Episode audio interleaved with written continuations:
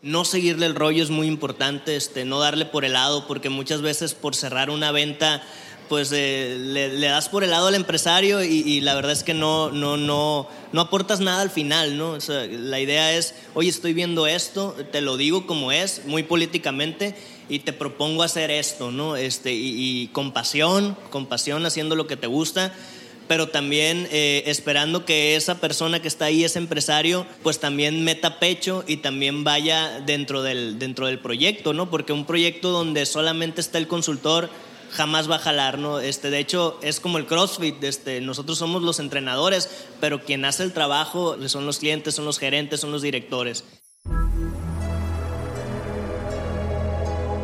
Esto es Orígenes.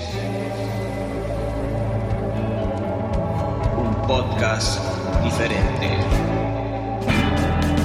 ¿Qué tal? Yo soy Procopio Ramos Bauche y estás en Orígenes. Esto es un podcast que te dará sugerencias e información de cómo arrancar y herramientas para continuar y crecer como persona, donde descubrirás cómo empiezan las personas de cualquier actividad social, cultural, académica, etc. Ellos nos van a compartir qué están haciendo para seguir avanzando y cumplir sus anhelos. En nuestro segundo episodio tenemos a Javier Machado, él es licenciado en Administración de Empresas Turísticas con maestría en Administración de Negocios, actualmente es director comercial y líder de proyectos para Infocus y él es un buen creador de ambientes laborales y también te puede apoyar a realizar estados financieros. Javier, como hobby, es apasionado de la música y las relaciones públicas. Disfruta el show. Bienvenido.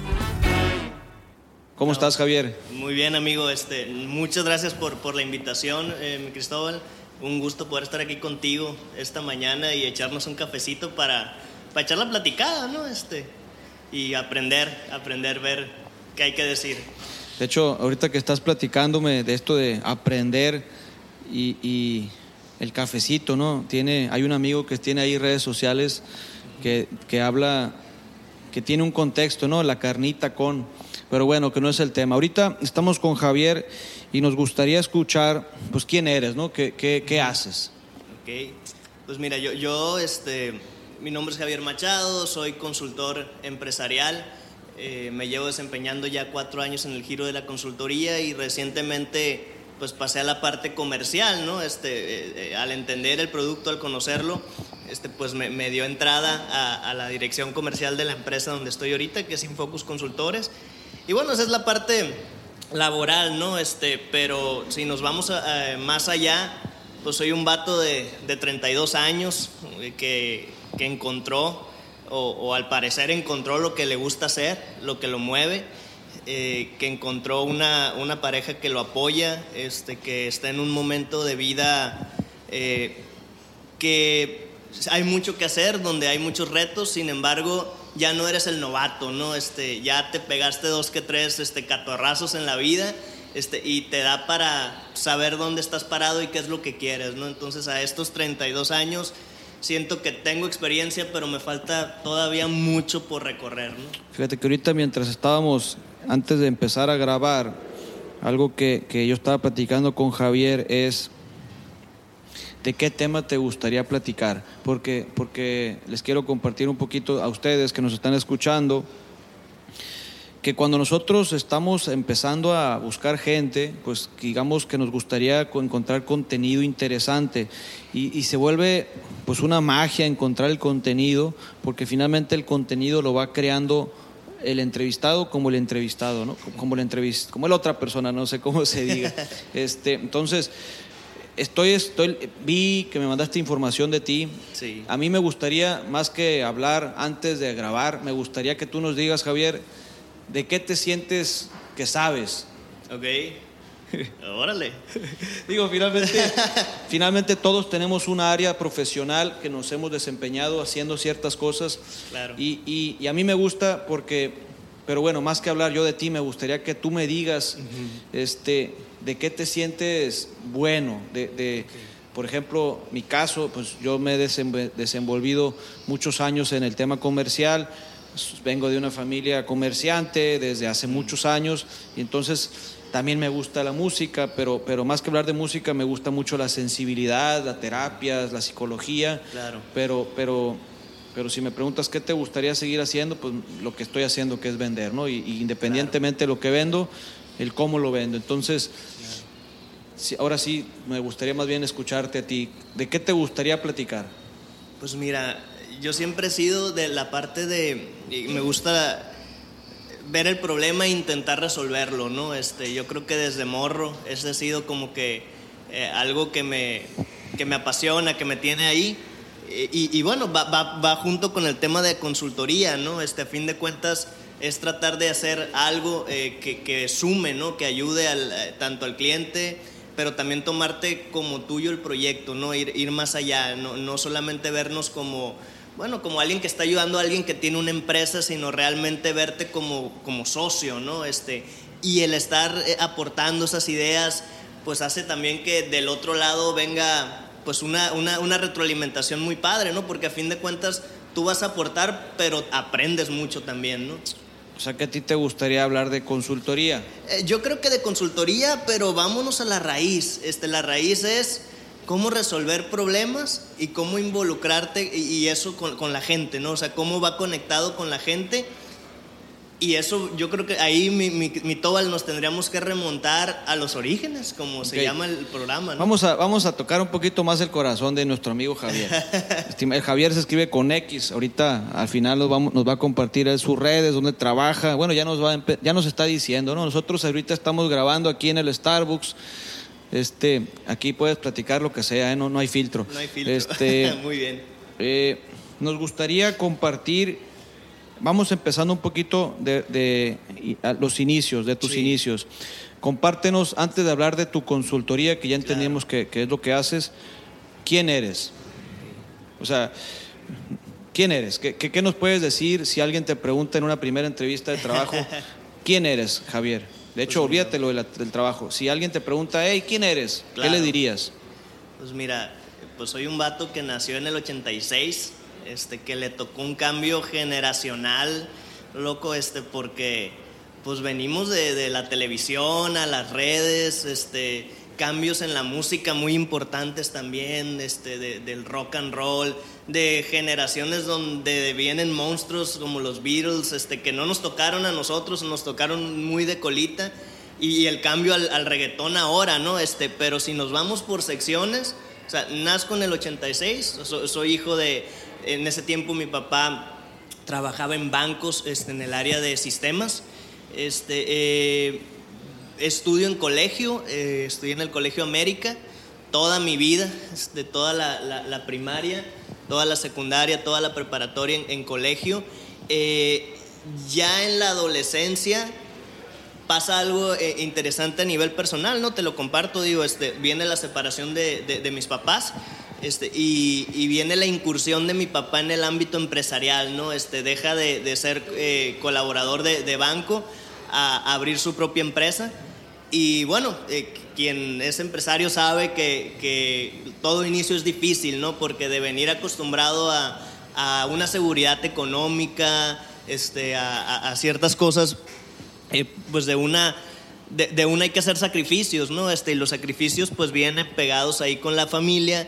Eh, y, y, bueno, de, de, estar acostumbrado a, a, ir a colegios, este, en la universidad pues ya no, este, ya, ya se acaba. Yo traía inquietud ahí de de estudiar eh, música fuera, en el extranjero, porque bueno, a mí me dio mucho en la adolescencia por el tema de la música, ¿no? Sí, fíjate que eso es un tema interesante que, que, que tú tocas, ¿no? Así como, como le rascaste un poquito a la música en tu época. Sí. ¿De qué? ¿Cuando eras estudiante? ¿Cuando eras...? En la secundaria. En la secundaria teníamos un taller de música y ahí me enamoro completamente de... Empecé con guitarra y luego, ahí donde vivía, escuchaba que tocaban unos vatos en la azotea de una casa cuando iba caminando.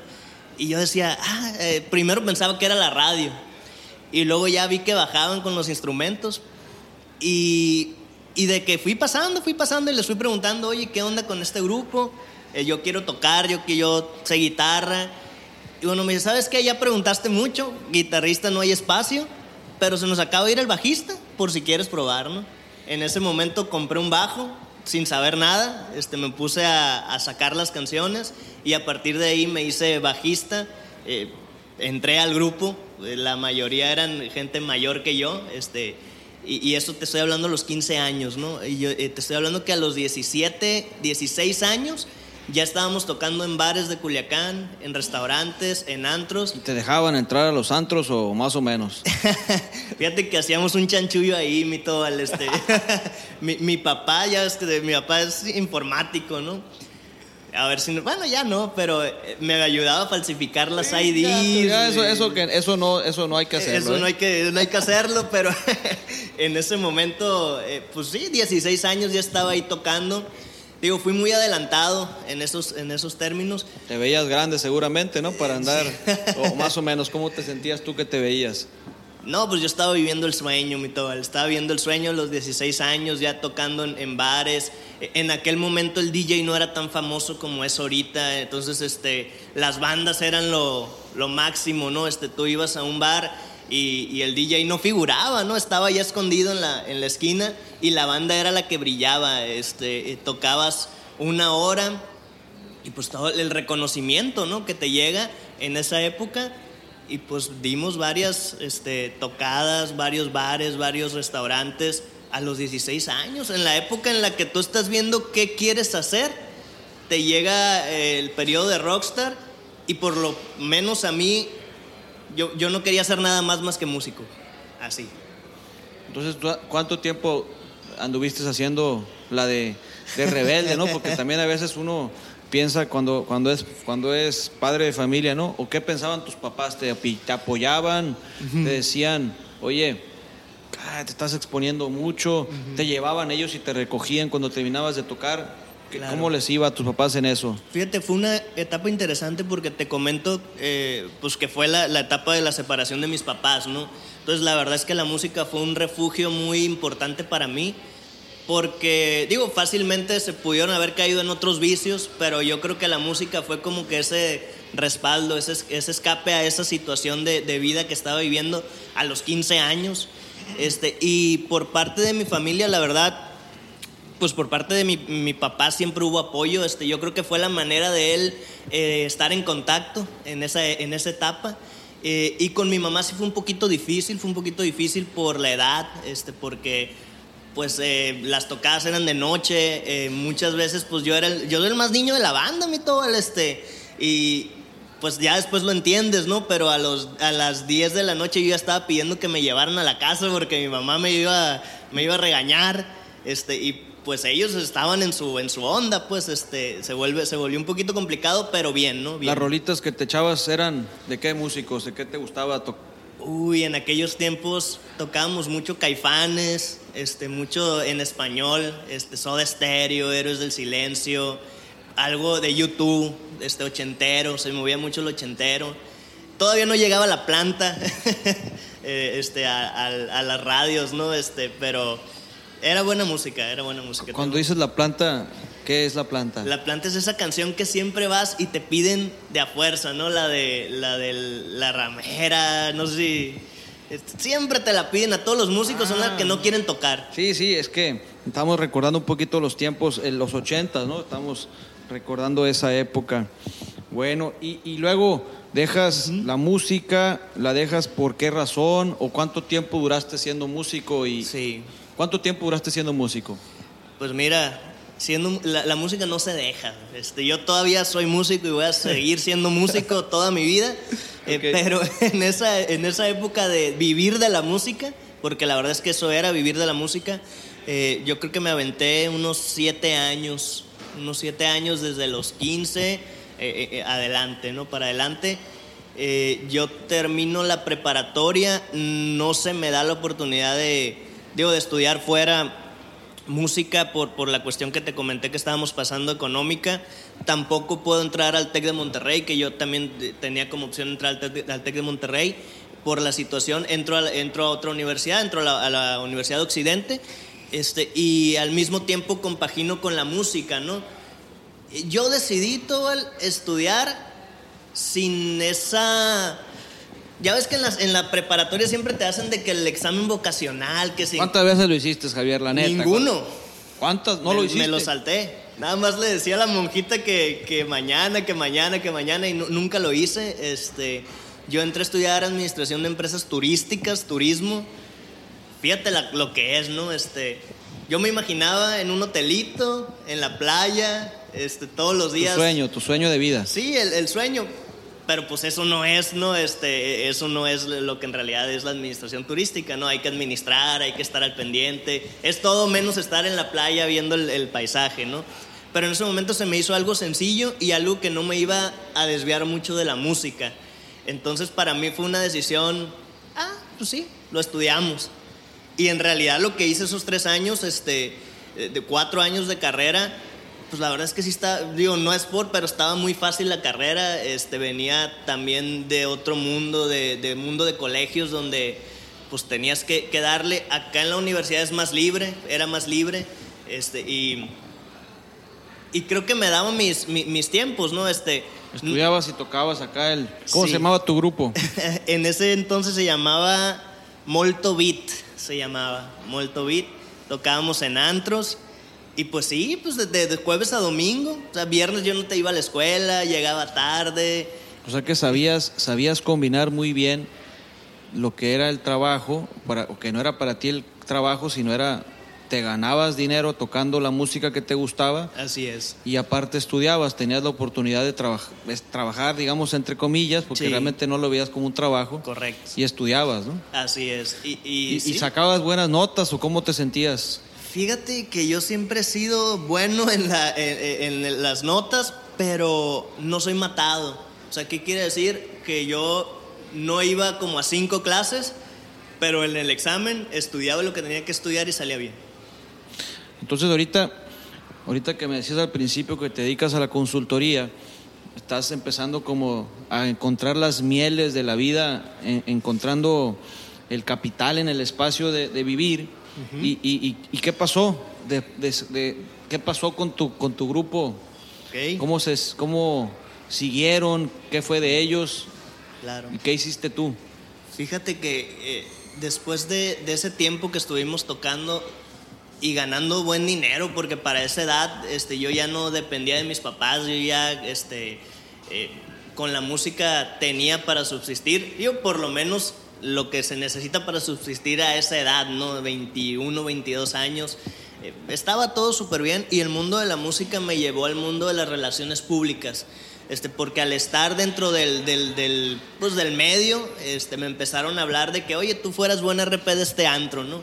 Ah, pues vamos a probar. Y así me fui haciendo también y compaginé la música con las relaciones públicas y empecé también pues a ganar ingresos por, por relaciones públicas, ¿no?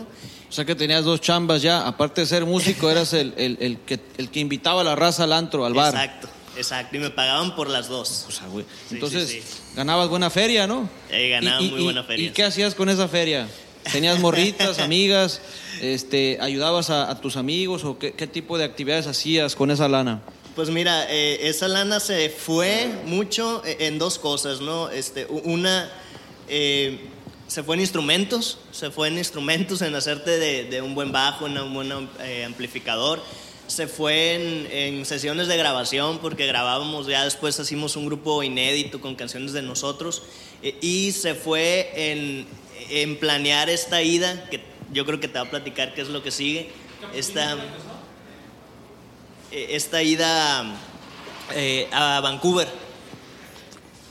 Esta ida a Vancouver, yo termino la universidad, vendo el carro que tenía, junto ahorros y me voy a vivir a Vancouver dos años. Ahí, ahí, se- ahí dejo un poquito la música, dejo un poquito esa parte Fíjate de la que música. mm, da, da la impresión de que te vas a Vancouver para seguir la carrera musical, pero, pero en realidad, ¿qué te pasó en Vancouver?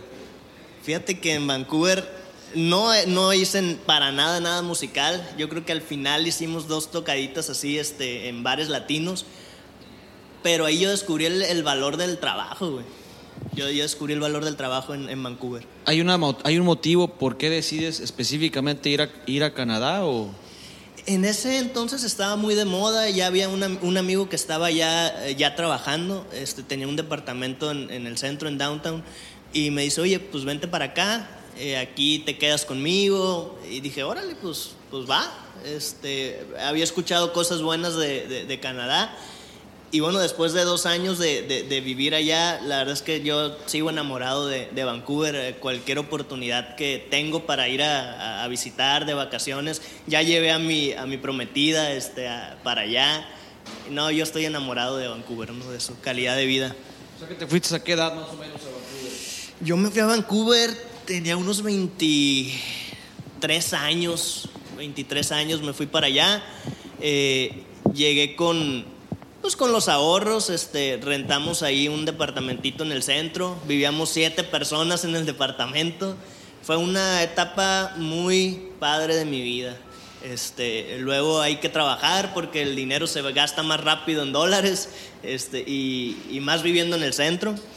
Y pues ahí le hicimos de todo, mi Tobal, este, estuvimos en, las, en los campos de, de blueberries, este, como jornaleros, jornaleros, trabajando por 7 dólares, 8 dólares la hora. Este. O sea, que ibas con toda la raza con la que vivías o, o, tú agarraste esa chamba específicamente.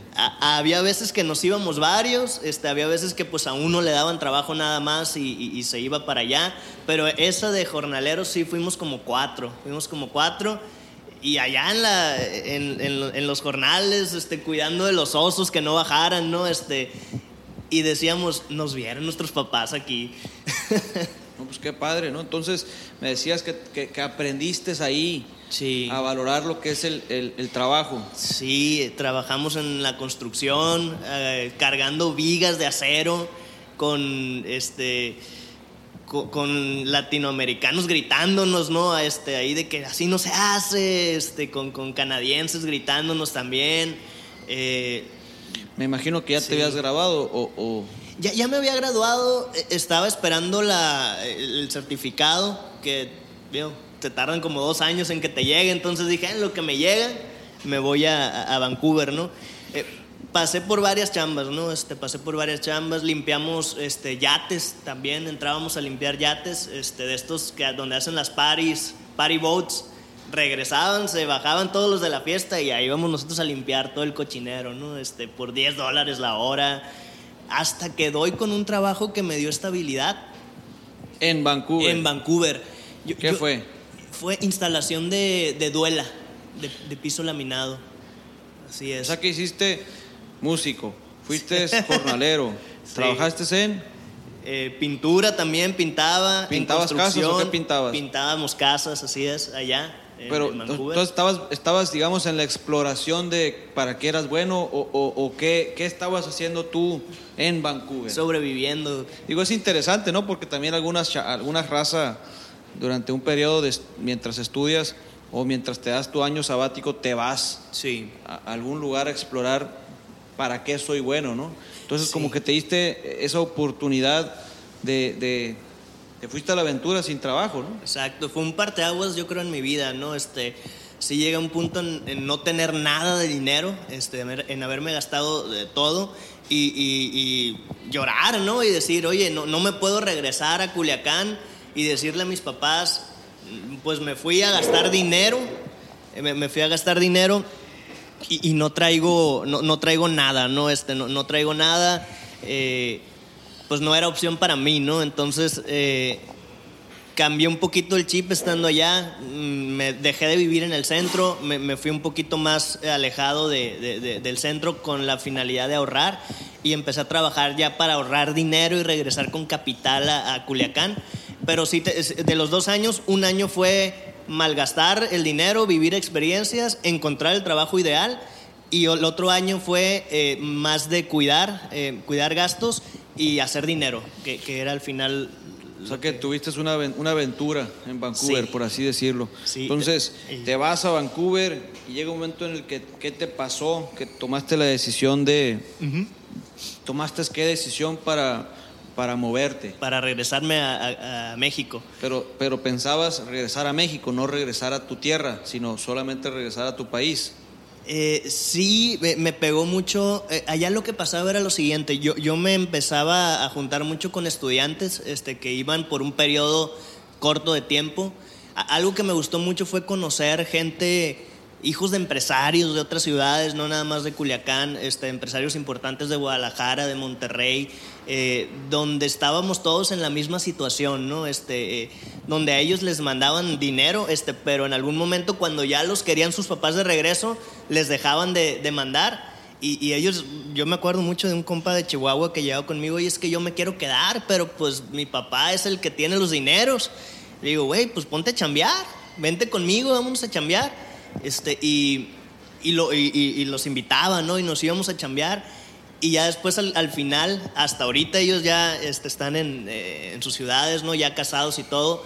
Me dicen, oye, Machado, este, yo aprendí mucho contigo allá, ¿no? Este, en, porque tú no, no dependías de nadie, pues este, tú te rascabas con tus propias uñas, ¿no? O sea que estoy, estoy pensando cómo vivías en, tu casa, es decir, tú te hacías de desayuno, tenías alguien que te ayudaba, tú te lavabas la ropa. Todo solo, sí, no, todo. O, o se turnaban ahí entre siete, hey, esta semana te toca a ti. No, no, ahí cada, cada quien, este, digo, a veces que sí salía uno, un acomedido, ¿no? Este, pero por lo general el que, era el que no aportaba ese mes, no, no tenía dinero para pa poner su parte y era el que limpiaba o hacía el desayuno, ¿no? Pero sí, este, ahí te tienes que rascar tú con tus propias uñas y convivir también con todos, ¿no? Este... ¿Toda esta gente con la que tú viviste, la conocías o, o fue que llegaste a Canadá, a Vancouver, uh -huh. y, y dijiste a dónde me voy a ir a vivir? ¿O ya sabías con quién ibas a llegar? Solamente a uno, mi amigo el que me había invitado, este, a los demás los conocí ahí.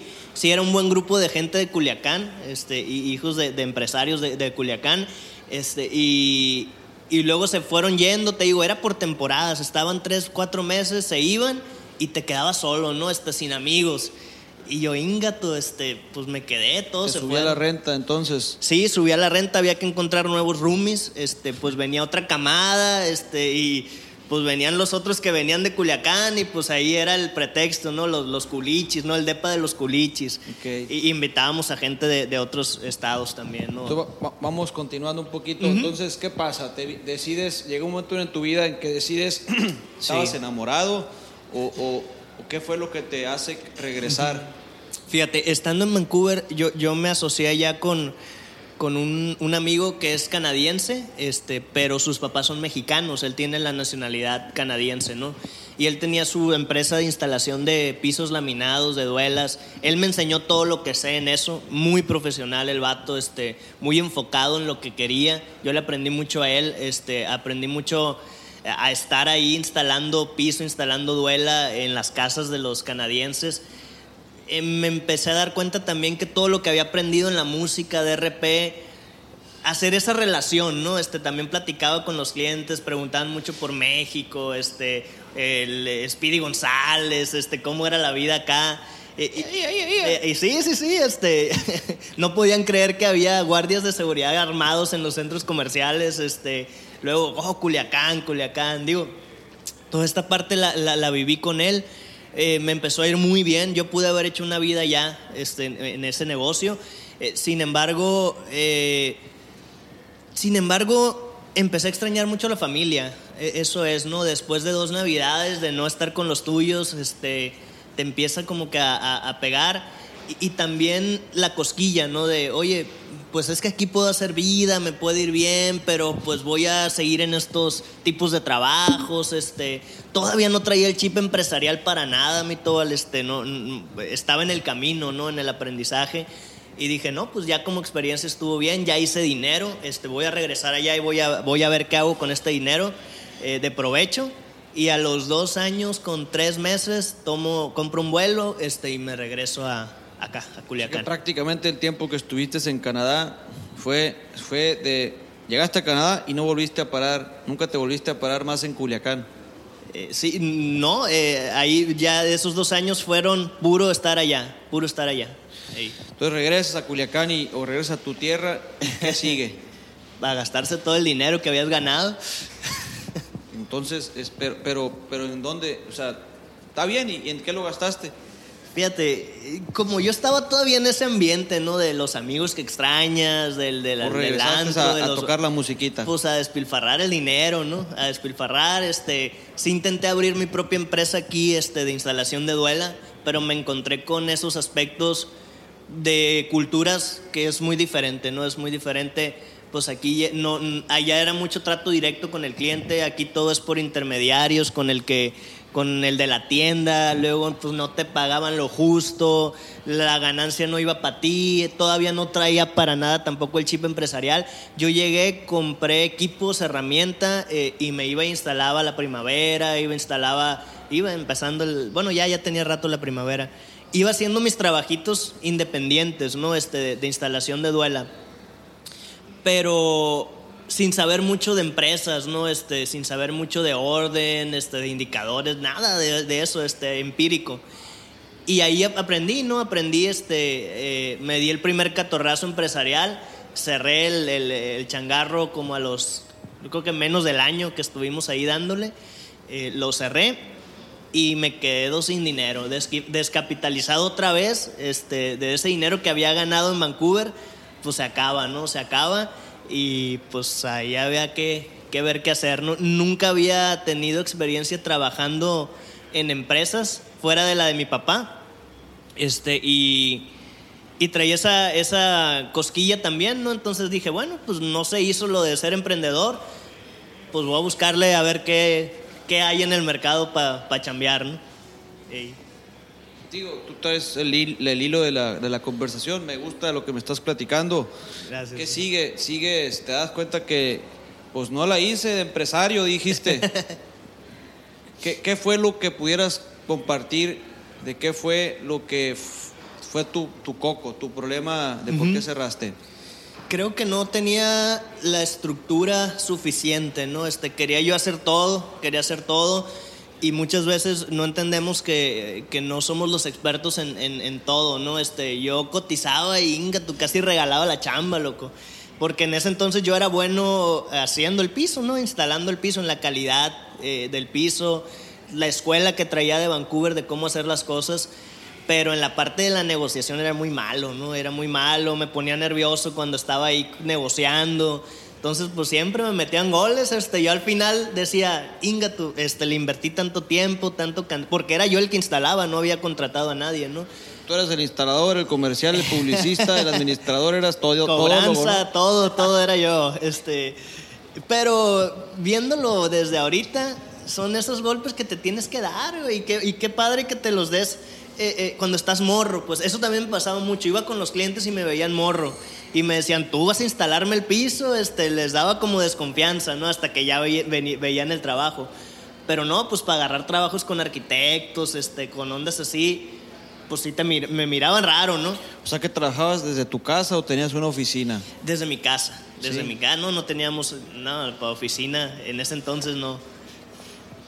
Entonces cierras el changarrillo, pisos y azulejos, o cómo, cómo se llamaba tu negocio. Se llamaba Innovaflores. Innovaflores. Entonces, sigues, sigues con Innovaflores y, y ¿qué sigue después de Innovaflores? Después de Innovaflores, este, me quedo sin capital de nuevo. Eh, yo, nunca, si de algo a mí yo me gusta decirlo, y no por, por sonar soberbio, sino porque es convicción mía, eh, nunca yo, yo tengo esa parte, ¿no? Este de nunca haberle pedido a mis papás, eh, ese es mi coco, ¿no? Este, si bien a lo mejor no he llegado al punto de aportarles lo que les quiero aportar, de perdida no quitarles, ¿no? Entonces, este, era muy poco lo que yo pedía, este, de que ando sin dinero, papá, ayúdame, este, o mamá, oye, ando sin feria. Eh, a pesar de eso, pues siempre me han apoyado, ¿no? Eh, y en ese entonces dije, no, yo no puedo caer otra vez en, en, pedir, ¿no? Este, y me metí a Aeroméxico. Estuve trabajando en Aeroméxico, en el aeropuerto. Fueron tres años, tres años estando ahí en Aeroméxico. ¿Y qué hacía? Pues era de los que te documentan este, el equipaje, eh, los que vendían boletos, abordaban. Ahí estaba en el, en el aeropuerto. Y ahí estuvimos, igual compaginándolo con la música, ¿no? Tú, eras el bajista de la música, ¿no? Sí, ya después eh, regresé de Vancouver y empecé a hacer mis proyectos ya no tanto de bares, sino más como música inédita. Sacamos un disco ahí con Roslin, se llamaba la banda. Y tres años me aventé así entre, con, el proyecto inédito, grabando disco y eh, trabajando en el aeropuerto. Y en el aeropuerto fue donde aprendí los procesos.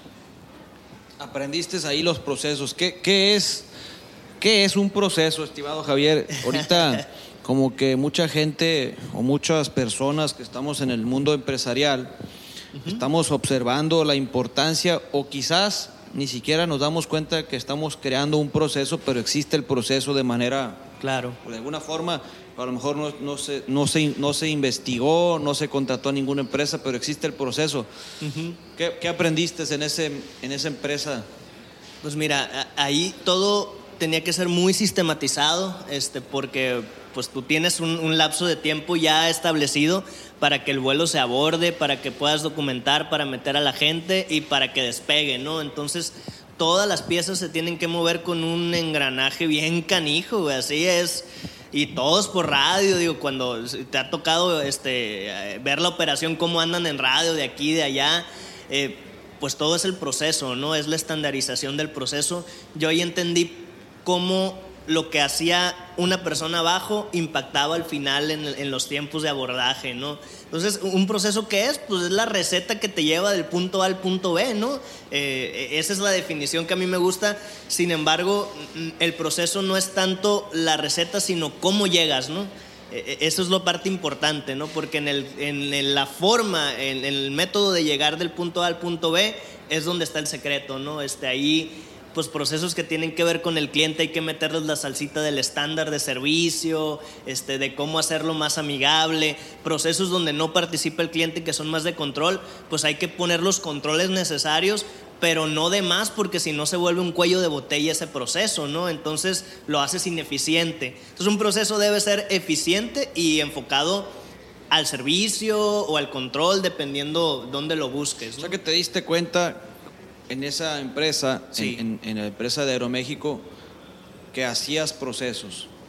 Pero, sí. pero, pero ¿por qué, por qué te, de qué te diste cuenta que hoy en día hasta, hasta estás ya ofreciendo un servicio que es prácticamente un proceso claro. que se llama la empresa en la que trabajas, ¿no? Pero, ¿qué fue lo que te hizo, que te diste cuenta, pues, que, que es por ahí que le quieres seguir? Claro. Eh, ahí me di cuenta que es importante seguir el protocolo, una serie de pasos para llegar a un fin, ¿no? Este, y dije, órale, nunca lo había visto así, ¿no? Este, que el orden ayuda.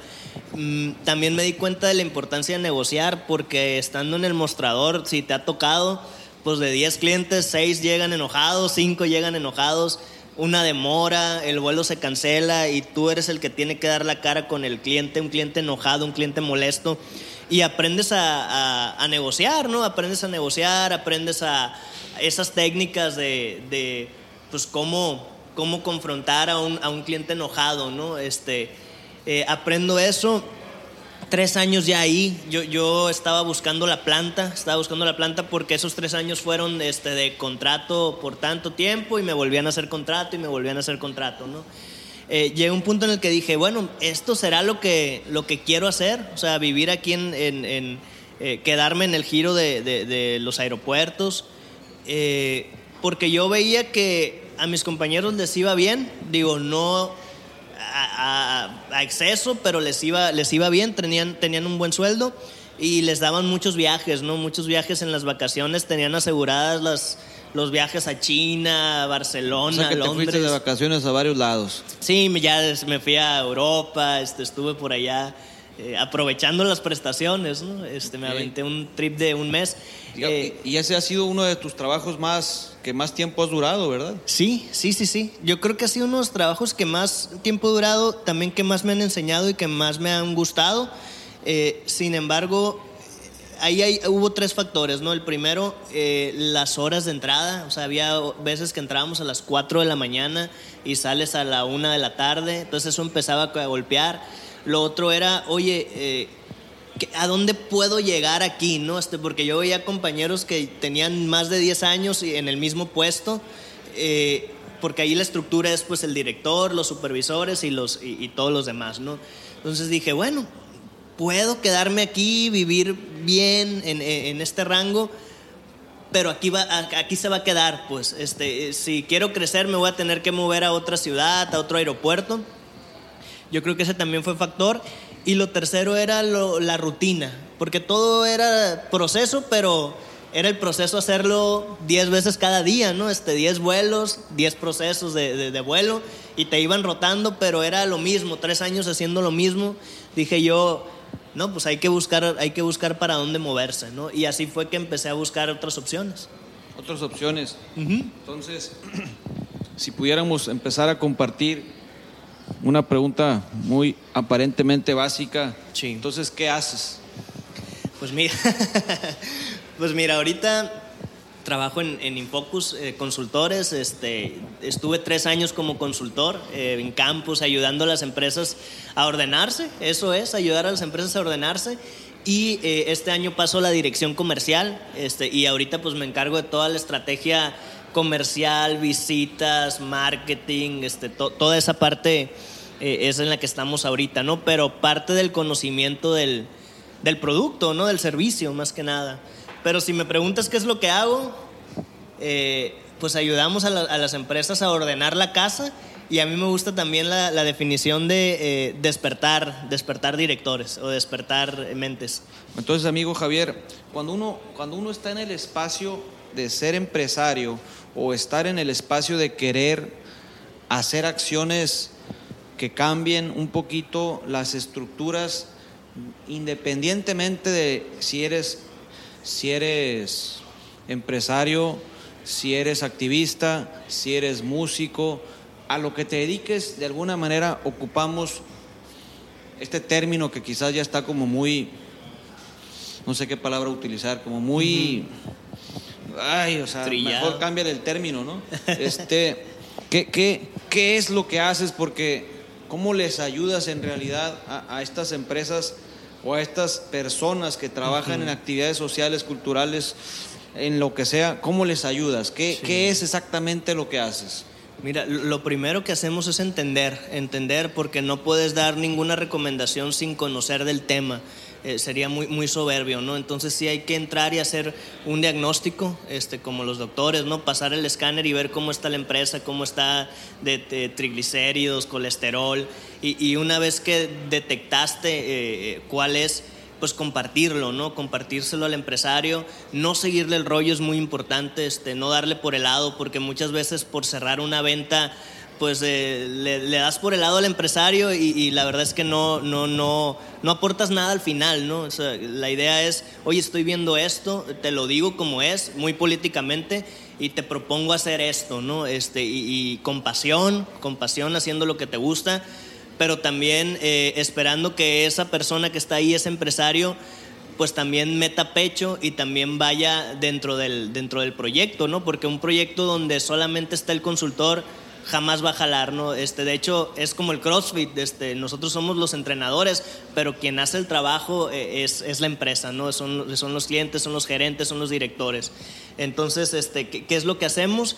Pues eh, damos propuestas, eh, pero más que nada es despertar, despertar a eso que esa chispa que tiene el director y ayudarlos con método, porque tampoco somos los expertos, no soy el experto en joyerías, no soy el experto en el tema este, de sucursales, pero te traigo un método que combinándolo con la experiencia que tú tienes e, es donde pues, se hace la, la, chispa, ¿no? Interesante, estimado Javier. Ya vamos, estamos por cerrar la conversación.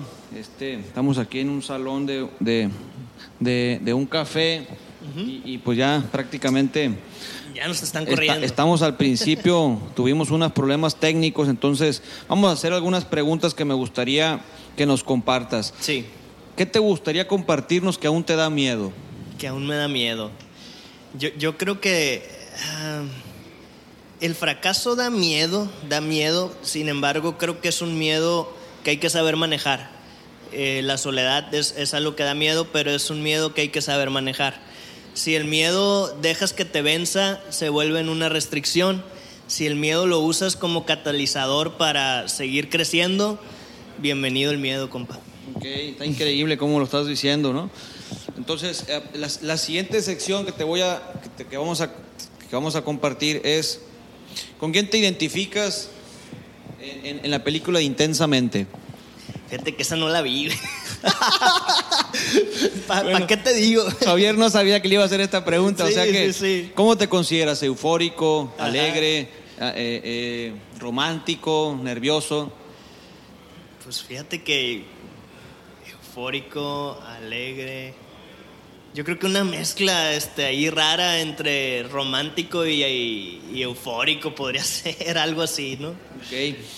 ¿Cuál es tu película favorita? Me gusta mucho La vida es bella, La vida es bella. sí. ¿Cuál es tu libro que más, has, que más te gusta?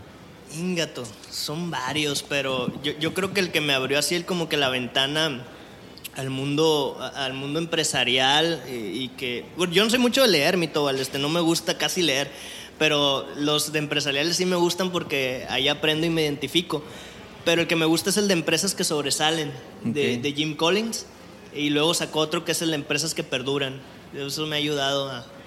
Me, me gusta, me gusta. ¿Algún video que, que te haya marcado a ti, que te gustó y que, que te gustaría compartir?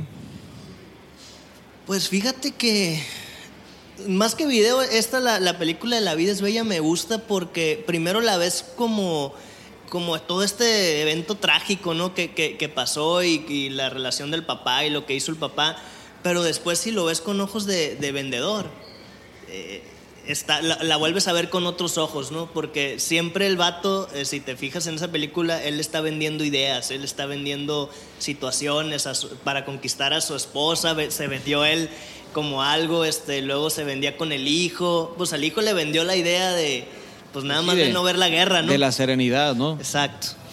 Eh, ¿Cuál es tu frase favorita? Fíjate, a mí me gusta una de, de Churchill, que no, no, la neta está en inglés y no te la voy a decir como es, ¿no?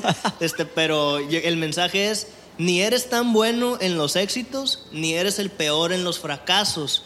Es la, el coraje de seguir adelante lo que importa. Ok. ¿Tu color favorito? El azul, ¿A quién admiras? ¿a quién admiro?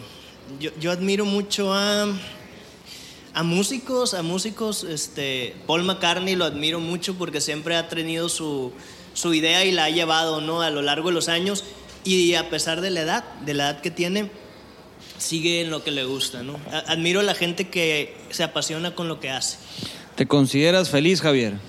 Sí, aunque la felicidad eh, no, no la considero como que el ideal que todo mundo ve con felicidad. Son momentos, este, pero sí, me siento pleno. Si volviera a vivir una persona, ¿quién sería y qué le preguntarías? Inga tu máquina. Está buena esa pregunta. Eh, ¿Qué preguntaría? ¿Y quién sería también? Ay, yo creo que. Yo creo que John Lennon. Sí, yo soy bien fan de los Beatles. Ok. Ya fui a Liverpool y todo. Yo creo que John Lennon, este, ¿y qué le preguntaría? Más que preguntarle un cafecito así como ahorita contigo. Ok. Un, un día común por la mañana, ¿qué es lo que haces?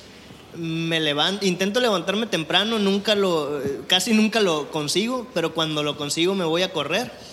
Me voy a correr para pensar, este, llego a la oficina, me tomo un cafecito y, y empiezo a ver, eh, empiezo a ver eh, pendientes, ¿no? Este, o cosas que quiero lograr en el día. Bueno, pues vamos, vamos por concluir la, la- la conversación de hoy. Gracias por tu tiempo. Si te quisiéramos encontrar en las redes sociales, ¿cómo te podemos seguir?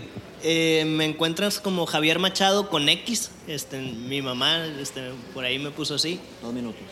y, y así me encuentran, ¿no? Como Javier Machado con X, este, eh, fíjate que ya, ya para terminar, este, de todo lo que hemos hablado, me estás despertando que al final todas las experiencias que tienes en la vida, que a lo mejor en ese momento no sabes por qué, te hacen llegar a donde estás, ¿no? Este, si yo no hubiera sido músico, si yo no hubiera desarrollado la habilidad de comunicarme como RP, si yo no hubiera eh, aprendido procesos en Aeroméxico, si yo no hubiera vivido lo que es eh, tener hambre en Canadá, no estuviera haciendo lo que estoy haciendo ahorita. Efectivamente, bien decía Steve Jobs, ¿no? Que conecta los puntos y, y hoy en día Yes. pudieras encontrar también qué sigue, ¿no? Exacto. Bueno, Javier, pues muchas gracias por, por darnos la oportunidad de, de estar aquí y Gracias. nos tenemos que ir porque empezamos tarde. Así Un fuerte es. abrazo, gracias por escucharnos.